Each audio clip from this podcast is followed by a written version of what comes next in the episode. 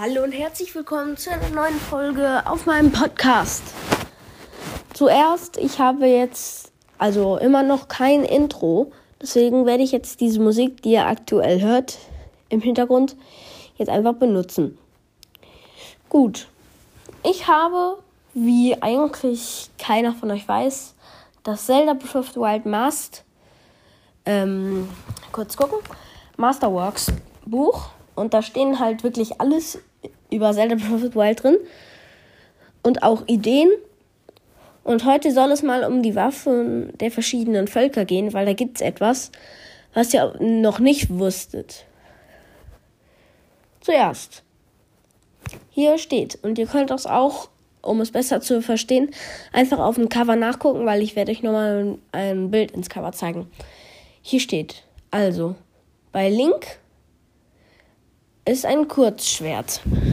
Link ist ein Hylianer. Das bedeutet also, dass Hylianer mit einem Kurzschwert kämpfen. Link ist auch ein Teil der Sheikah. Diese benutzen aber andere Waffen. Darauf werden wir aber später nochmal kommen.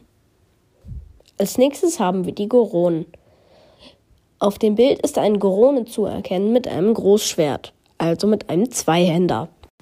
Das passt eigentlich ziemlich gut und macht auch sehr viel Sinn, da Goronen auch ziemlich stark sind und Zweihänderwaffen auch recht brutal und stark sein können, genauso wie Goronen. Als nächstes haben wir die Soras. Die Soras sind Speerkämpfer und das ist eigentlich sowas, das sollte man wissen. Im Dorf gibt es, also in Zelda Breath of the Wild, in dem Dorf gibt es ja auch Soras. Da stehen noch Wachen vor dem Dorf, die haben auch Speere. Und hier steht auch, aber das werde ich nicht ins Coverbild machen, dass die Soras schon früh an mit der Lanze trainiert werden. Als nächstes haben wir was ziemlich Interessantes, nämlich auf dem Bild können wir so einen etwas kleineren Menschen erkennen. Und welche drei kleinen Menschen sind im Spiel ziemlich wichtig? Impa, Pura und Robelo. Also sagen wir mal Gelehrte. Also kämpfen Gelehrte mit der Peitsche. Das klingt ziemlich komisch, aber ist so, kann auch nur eine Idee sein. Aber ursprünglich war dann die Idee halt, dass Gelehrte mit einer Peitsche kämpfen. Als letztes haben wir den Shika.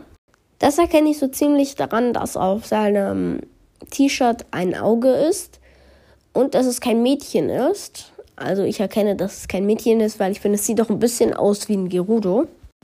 Also kämpfen Shika mit einer Art Enterhaken. Enterhaken und Peitsche sind eigentlich ziemlich ähnlich. Vielleicht kämpfen die Gelehrte, also die Gelehrten Shika, weil Robelo, Pura und Impa sind ja auch Shika, mit einer Peitsche und die normalen Shika, also die Kämpfer-Shika, mit einer Art Enterhaken. Ich persönlich fand das jetzt nochmal ziemlich interessant. Ich hoffe, euch hat diese kleine Folge über die Waffen der Völker gefallen. Ich werde auch vielleicht nochmal eine andere Folge machen heute, weil ich habe Corona. Ciao.